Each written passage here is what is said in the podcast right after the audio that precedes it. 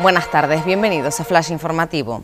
El Supremo rechaza el toque de queda en Canarias. Desestima así el recurso interpuesto por el gobierno canario contra el auto del Tribunal Superior de Justicia Regional que acordó no autorizar la limitación de movilidad para los tinerfeños. El alto tribunal considera que la medida carece de justificación en la actual situación epidemiológica.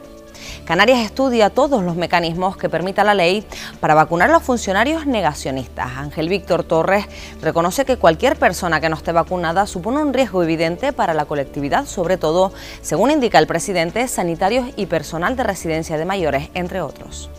Fallece un anciano en Los Cristianos tras ser atropellado por un patinete eléctrico.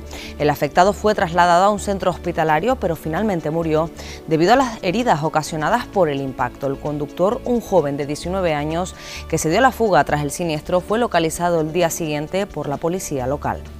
La zona arqueológica de los Llanos de Ifara será declarada bien de interés cultural.